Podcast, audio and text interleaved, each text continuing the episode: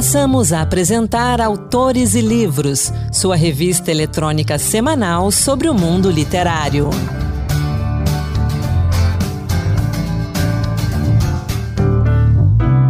A partir de agora, Autores e Livros. Sou Anderson Mendanha e hoje teremos lançamentos, dicas de leitura, muitas dicas de leitura e poesia. Teremos a poesia de Paulinho Haas, Fernando Pessoa e Miriam Scott. Vamos juntos! A gente começa falando de conflito de gerações. Um livro em destaque. O drama familiar e o conflito entre pai e filha estão renovados no novo romance de Tiago Germano, O que Pesa no Norte. Partindo do sumiço do filho que mora em São Paulo, Ricardo, um pai autoritário, sai da Paraíba, a pedido da esposa Ana, na tentativa de encontrar Guilherme, em suas andanças, vai descobrindo o que aproxima e distancia desse moço tão independente quando sofrido. Um texto denso que expõe conflitos íntimos dos tempos contemporâneos. O que pesa no Norte é uma narrativa sobre os valores e os arbítrios da classe média brasileira, especialmente a do Nordeste. Uma narrativa que põe o dedo na ferida de práticas que perduram, que passam de geração a geração, projetando para o presente valores de um passado patriarcal. Ricardo sai da Paraíba e vai para São Paulo em busca de Guilherme, seu filho que se perdeu. É uma busca dramática para restabelecer a família. Ricardo é um pai à moda antiga, autoritário, áspero, cheio de valores tradicionais. Guilherme é o filho que quebra as expectativas paternas, que troca o curso de direito por artes cênicas. Ana, a esposa de Ricardo, tem valores opostos ao dos marido. É afetiva, protetora dos filhos e foi sendo moldada por Ricardo para cumprir o papel que cabe à mulher no núcleo patriarcal, o de dona de casa, cuidadora da prole. Gustavo, outro filho do casal, é desde cedo mais macho que Guilherme, é mais afinado com os valores de Ricardo e por isso não sofre os preconceitos e as punições do pai. Ricardo é fúria e afeto. É um personagem triste. E a sua tristeza não vem apenas do fato de que as escolhas de Guilherme o constrangem, mas pelo fato de Ricardo, à sua maneira, amar o filho e ir e fazer o que faz pelo filho perdido na cidade grande. Em entrevista ao programa Leituras da TV Senado, Tiago Germano fala de como nasceu essa história e comenta também os conflitos dos personagens. Essa questão conflitual foi muito importante para o romance, porque ele foi fruto do meu mestrado em escrita criativa na, na PUC, orientado pelo Assis Brasil. E eu me recordo que na primeira reunião que nós tivemos, ele fez essa abordagem. Ele perguntou qual é o conflito do seu personagem. Imediatamente eu pensei na questão do conflito aparente da trama, que é o do desaparecimento desse ator, esse, esse protagonista que, embora eu julgue que o protagonista é o pai, o Guilherme, mas na época eu imaginava que era o ator, que era o, o jovem. Mas eu acho que por uma questão de comodismo, talvez, de zona de conforto como narrador, por eu me identificar com o personagem do, do, do filho e não ser pai, eu não, não, tenho filhos, eu achava que o conflito estava ali, nesse desaparecimento. E, e o Assis Brasil muito sabiamente me falou, olha, um, um conflito que existe aí, um conflito essencial, que vai além desse conflito aparente. É um conflito realmente de. Mais do que um conflito de gerações, eu acho que é um conflito de visões de mundo. E acho muito interessante estar explorando esse tema agora, no momento em que a gente vive uma polarização política muito grande e essas. É, o debate público em torno de questões como a homossexualidade, que eu exploro bastante no livro, é, está muito acirrado. Então, eu comecei a tentar fazer uma explorar, investigar é, é, é, esse cerne que existia na história. É, o Assis tem uma analogia maravilhosa. Ele compara a atividade do escritor com a de um piloto de avião. O piloto de avião ele dispõe do radar. Então, mesmo, o avião decola mesmo na chuva. É, ele tem como saber se por trás daquelas nuvens carregadas vai ter uma tempestade que é, que é capaz de derrubar o avião. Então, quando a gente começa a escrever, as nuvens carregadas aparecem muito fácil, mas é nosso papel como escritor ir no cerne ali, dentro da nuvem, ver se esse, esse, esse furacão que, que, é capaz de derrubar o avião, né? Acho que o nosso, o nosso papel como escritor é tentar explorar tentar colocar o leitor nessa, nessa zona, que também é uma zona de desconforto, que a gente partilha como autor e, e, e como leitor, né? A entrevista completa de Tiago Germano está disponível no site da TV Senado, senado.leg.br/tv e também no perfil da TV Senado no YouTube. O que pesa no norte, publicado pela editora Moinhos, é um livro comovente e de um belo e comovente desfecho. É um livro que lança os seus personagens numa existência dilacerada, num desencontro insuperável e incontornável. Ouça um trecho do primeiro capítulo na voz de Rita Zumba. Como se fosse um poema, a morte chegaria pelo interurbano em longas espirais metálicas, mas todo o resto não fugiria ao velho conhecido clichê. A madrugada flagraria Ricardo com os pés descalços, perambulando pela casa depois que Ana acordasse de mais um pesadelo com o filho. Atenderiam um telefone e não precisariam interpretar o silêncio do outro lado da linha para adivinhar a má notícia. Ela já teria despertado o casal incontáveis vezes ao longo das semanas, nos cinco anos de vida nômade em que Guilherme morou sozinho, longe dos pais, em cidades distantes e apartamentos diferentes que ninguém da família jamais havia visitado porque nunca ninguém soubera dos endereços. Ela já estaria anunciada na palidez de Ana, na magreza excessiva, nos vincos das rugas que se formavam no rosto e desenhavam os contornos da tragédia. Ela já estaria escrita na própria espiral do telefone que insistia em se enrolar como uma pequena jiboia e devorar as noites insones daquela mãe, plantada no sofá ou na cama, brigando com sintomas do transtorno e esperando pela ligação. Ela já teria gritado como Ana certamente faria, de dentro do quarto, ouvindo pela extensão o marido repetir em eco a frase que tantas vezes se condenava a repetir para si mesmo em silêncio, calando os impropérios que turvavam a lembrança do filho. Ele morreu. Guilherme está morto. O toque do telefone alcança Ana na cozinha, passando café, e Ricardo no banheiro, apenas começando o ritual que passa a cumprir sempre que chega em casa e vem demorando cada vez mais.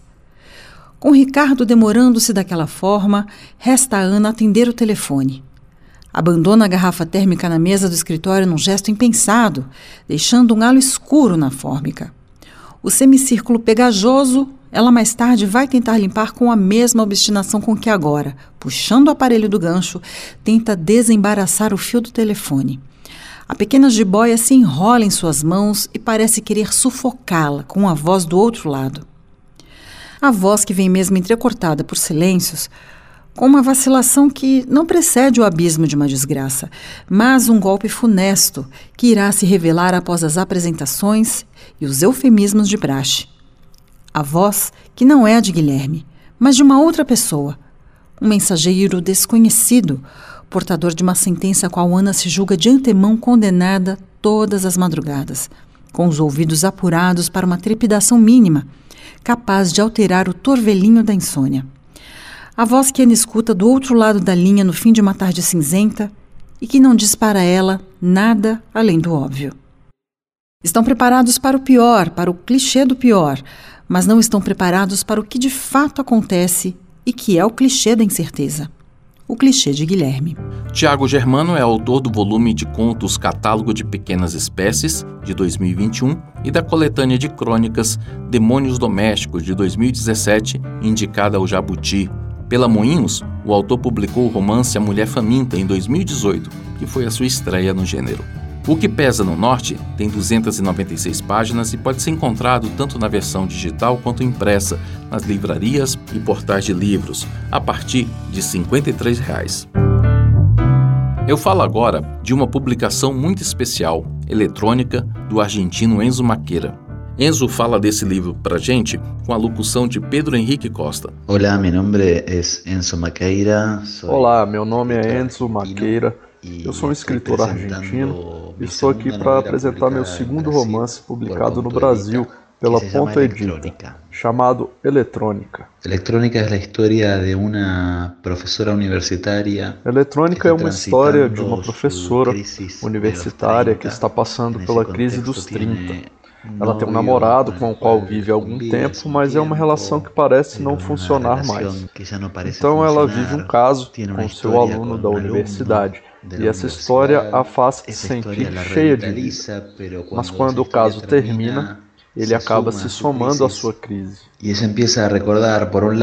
Aí ela começa a lembrar dessa história com o aluno, começa a sentir falta dele, começa a ficar obcecada por ele.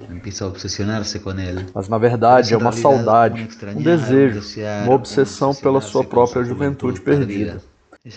Ela acredita que acabou, que ficou para trás, que seus melhores anos já passaram, que ela não é mais a rainha das festas eletrônicas, como soube ser duramente muitos anos. Ela sente nostalgia por aquelas noites de loucura, de descontrole, de êxtase, de felicidade química. E durante todo o romance, ela vai ao mesmo tempo se despedindo dessa juventude e tentando descobrir o que vem agora, como a vida continua, o que tem mais lá na frente. É um romance sobre uma transição para a idade adulta em uma sociedade como a nossa, na qual queremos ser jovens para sempre.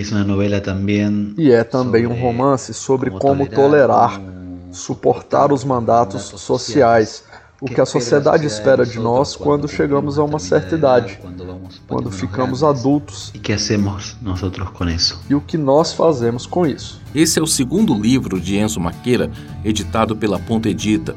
Em 2021 foi lançado Faça-se Você Mesmo. E como sempre, o projeto gráfico das publicações da Ponta Edita é fantástico. Essa edição de eletrônica traz capa criada por Luiz Fernando Protásio a partir de fotografia de Andrea Zacchini. A capa extrapola a ideia de aberração cromática para traduzir graficamente o efeito de dupla visão e a sensação de vertigem e entorpecimento. A serigrafia com tinta fotoluminescente, que brilha no escuro, resgata o efeito da luz negra das discotecas, ao mesmo tempo que remete à cultura clube dos anos 90 e 2000 e às tintas neons usadas nas grandes baladas eletrônicas dos anos 2010. A Ponta Edita é uma editora independente dedicada à literatura, artes visuais, música, poesia, performance e tradução, sempre com uma seleção limitada de livros por ano, com projetos especiais, traduções feitas diretamente dos idiomas originais, assinadas por especialistas, e edições únicas, com intervenções exclusivas de artistas de diversas áreas. Eletrônica de Enzo Maqueira tem 192 páginas e está disponível no site da editora pontoedita.com por R$ 79,90. Quer saber mais desse livro? Acesse então o Instagram e visite o perfil da editora, pontoedita. A gente fala agora de dois lançamentos. O primeiro é Falácias Políticas, do procurador federal aposentado Judivan Vieira. O livro chega ao Brasil depois de ter sido lançado em Portugal e traz 69 falácias políticas usadas para enganar o leitor. Com a obra, Judivan inova e amplia o número de falácias políticas e propicia ao leitor três novidades fundamentais na atualização e compreensão do tema, como perfilar políticos falaciosos, como contextualizar a falácia dentro das figuras de linguagem, como desassociar a falácia da democracia substancial e reconhecê-la como parte integrante da política e democracia formal que dominam o nosso mundo. Judivan Vieira é autor de 19 livros, incluindo romances, poesias, contos e novelas, livros em direito, ciências sociais e políticas, entre eles a primeira e a única enciclopédia do mundo sobre corrupção, a coleção Corrupção no Mundo, composta por cinco livros e publicada em 2014. Falácias Políticas de Judivan Vieira chega em dezembro às livrarias por R$ 47,90. O lançamento acontece em Brasília, na Livraria da Travessa, no Dia Internacional contra a Corrupção, 9 de dezembro, a partir das 7 da noite. E agora, um lançamento para o público infantil. A Menina que Entrou na História, de Alex Andrade e Roberto Caldeira, publicado pela Quase Oito. Um livro que busca levar os pequenos a uma viagem divertida e metaliterária, que estimula a curiosidade e também a intimidade com o universo dos livros e da literatura. Nessa história você vai conhecer a menina Clara, uma leitora precoce que, movida pela curiosidade sobre o universo das palavras, vai te conduzir a um mergulho nos clássicos da literatura e da mitologia. Mas ela não vai sozinha não. ela vai acompanhada dos seus melhores amigos, Rafa, um menino apaixonado por dinossauros, e Valentina, uma garota que nunca larga o celular. Juntos, eles vão se meter na maior enrascada com ela. Para saber como essa aventura termina, a gente conversou com Alex Andrade, que fala agora um pouquinho mais desse livro. Olá, ouvintes do Autores e Livros. Aqui quem fala é o escritor Alex Andrade. É um prazer e uma honra apresentar para vocês o lançamento do meu novo livro, dessa vez para o público infanto-juvenil, A Menina que Entrou na História, editado pela Quase Oito. Este livro conta a história de Clara, Rafa e Valentina, três amigos que embarcam numa aventura à procura de uma biblioteca que esteja desativada na cidade. A ideia dessas crianças toma um rumo muito inesperado, e daí eles começam a entrar em muitas e muitas histórias e vão descobrindo o mundo e a diversidade que um livro pode nos trazer. Essa história eu escrevi em homenagem às crianças e à minha infância. Tudo que eu sempre quis, através dos livros, através da minha trajetória como escritor, através das infâncias. É isso que o livro traz. E a editora Quase Oito e o ilustrador Beto Caldeira fizeram um trabalho de parceria incrível. Vale a pena conhecer www.editoraquase8.com. Repetindo então o site da editora para você, quase8.com.br. Quer outras dicas de leitura e mais lançamentos? Acesse então o Instagram e use a hashtag Dicas Autores e Livros. Lá você encontra muita coisa legal e pode saber mais também sobre os livros que falamos aqui no programa.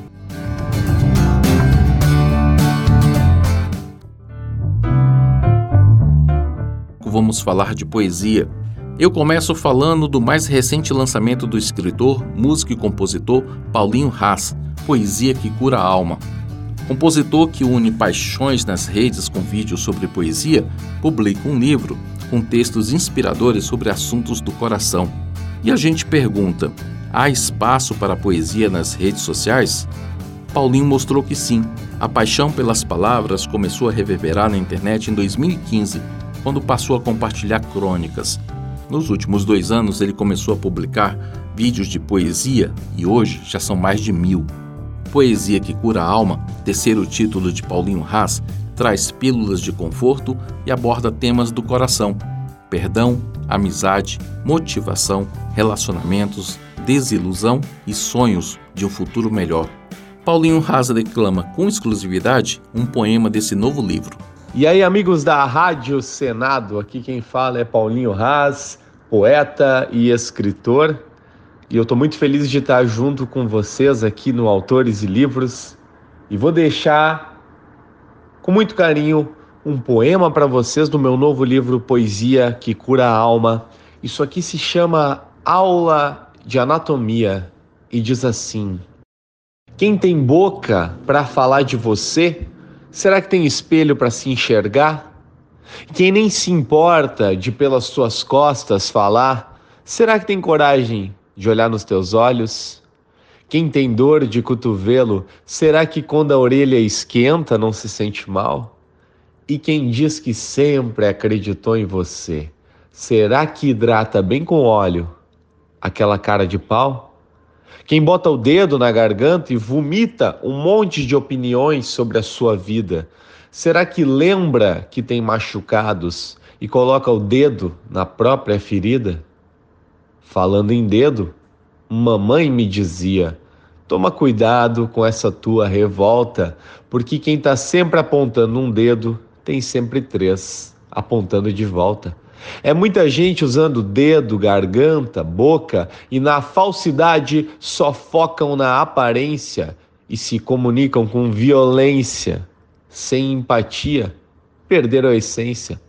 Eu vejo que o que falta para essa galera é botar uma mão na consciência. Mas para essa turma, uma aula de anatomia talvez cairia bem porque quem conhece o próprio corpo sabe onde dói o do outro também. Eu, eu sou apenas um simples poeta, não sou menos nem mais que ninguém. Mas uma coisa eu posso dizer: do veneno da falsidade, eu não sou refém. E vocês? É isso, meus amigos. Esse foi meu poema Aula de Anatomia. Quem quiser saber um pouquinho mais sobre a minha carreira, sobre a minha história, é só colocar Paulinho Haas aí nas redes sociais e o meu novo livro Poesia que Cura a Alma também está disponível, beleza? Eu quero agradecer muito aí o pessoal da Rádio Senado pelo espaço e que possamos ter nesse nosso país sempre pessoas valorizando a literatura e os autores nacionais. Eu estou muito feliz de estar aqui com vocês e em breve a gente se vê por esse mundão, beleza? Então é isso, meus amigos. Um abraço do Paulinho Haas e a gente se vê por aí. Obrigado, Paulinho. Um abraço. Espero contar com você aqui no Autores e Livros em breve. E você pode encontrar Poesia que Cura a Alma de Paulinho Haas na Amazon e também no site da editora loja.wiclap.com. Repetindo para você, loja.wiclap.com. E vamos de mais poesia. Eu falo agora de Mulheres Chovem, livro de Miri Scott, publicado pela Penalux.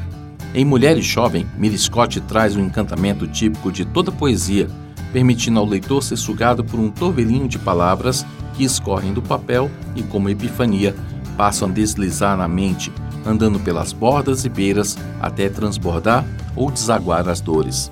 As poesias de Miriam, cujo tema é o universo feminino, são assim devastadoras e falam da mulher, esse todo que não se define, a mulher que não é uma, mas tantas, a mulher que é feita de fragmentos pulsantes, um desencaixe que não é de fúria, mas furor de resistência e restauro para quem tem coragem de enfrentar os dias. É preciso ser rio para dissolver toda a experiência humana. É preciso ser água para escorrer sem reservas. É preciso chover para que se veja o arco-íris, arremata a poeta, e ela nunca esteve tão certa. Mulheres Chovem, de Miri Scott, é fácil de encontrar tanto na Amazon quanto nos demais portais de livros e também no site da Penalux, editorapenalux.com.br. E a gente continua de poesia. O Encantos de Versos de hoje traz o sonho na obra de Fernando Pessoa. Encantos Diversos Poemas que tocam. Olá, hoje o Encantos Diversos traz para você o sonho em pessoa. Em outras palavras, o sonho serviu de inspiração para o célebre poeta português Fernando Pessoa, que viveu de 1888 a 1935. Exemplo disso encontramos nos versos de Durmo: Se sonho, ao despertar, não sei. Durmo. Se sonho, ao despertar não sei que coisas eu sonhei. Durmo. Se durmo sem sonhar, desperto para um espaço aberto que não conheço, pois que despertei para o que ainda não sei. Melhor é nem sonhar nem não sonhar, e nunca despertar. Além de poeta, Fernando Pessoa foi filósofo, dramaturgo, ensaísta, tradutor, crítico literário, comentarista político, publicitário, inventor e empresário. Escreveu seus poemas sob diversas personalidades, a que ele próprio denominou de heterônimos, como Ricardo Reis, Álvaro de Campos e Alberto Caeiro. Inspirado pelo mundo onírico, compôs ainda Dorme sobre o meu seio.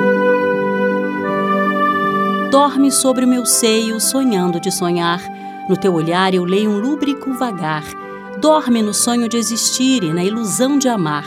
Tudo é nada e tudo um sonho finge ser. O espaço negro é mudo. Dorme e, ao adormecer, saibas do coração sorrir sorrisos de esquecer. Dorme sobre o meu seio, sem mágoa nem amor. No teu olhar, eu leio o íntimo torpor de quem conhece o nada ser, de vida e gozo e dor. No poema, a pessoa fez uso da aférese. Mas você sabe o que significa isso? A férese é a supressão de sílaba ou de fonema no início da palavra. Trata-se de recurso para diminuir o número de sílabas de um verso. Assim, para manter seis sílabas, Pessoa suprimiu a letra E na palavra espaço. No verso, o espaço negro é mudo. Também sobre o tema dos sonhos, Fernando Pessoa escreveu Dorme enquanto eu velo.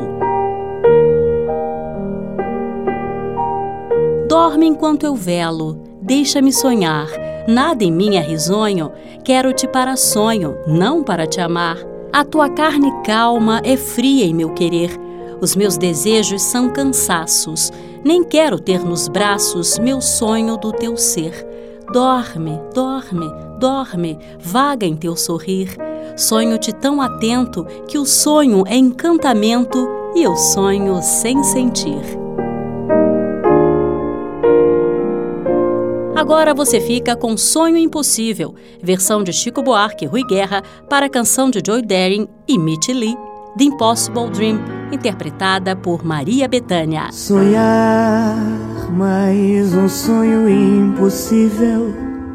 Lutar quando é fácil ceder. Vencer o inimigo invencível. Negar quando a regra é vender sofrer a tortura implacável, romper a incabível prisão, voar no limite improvável, tocar o inacessível chão.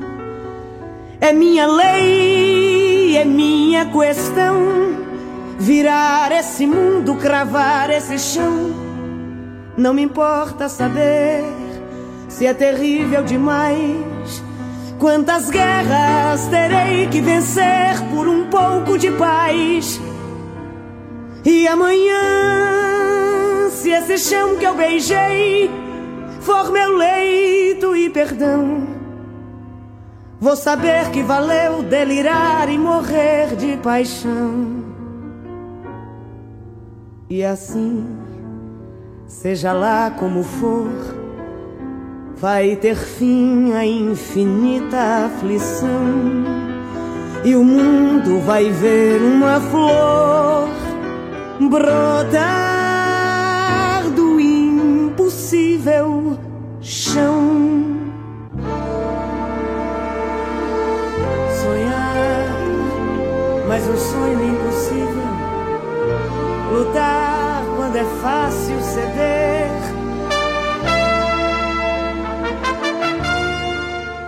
Esse foi o Encantos de Versos, produzido e apresentado por Marluce Ribeiro. E assim a gente encerra o Autores e Livros de hoje. Semana que vem, programa especial de aniversário comemorando os 25 anos de muitos livros e literatura. Eu espero vocês nessa festa. O Autores e Livros de hoje teve a apresentação de Anderson Mendanha, produção de Ana Beatriz Santos e Keuli Torres e trabalhos técnicos de Josevaldo Souza e Antônio Carlos Soares. Até a próxima. Boa leitura. Acabamos de apresentar Autores e Livros, sua revista eletrônica sobre o mundo literário.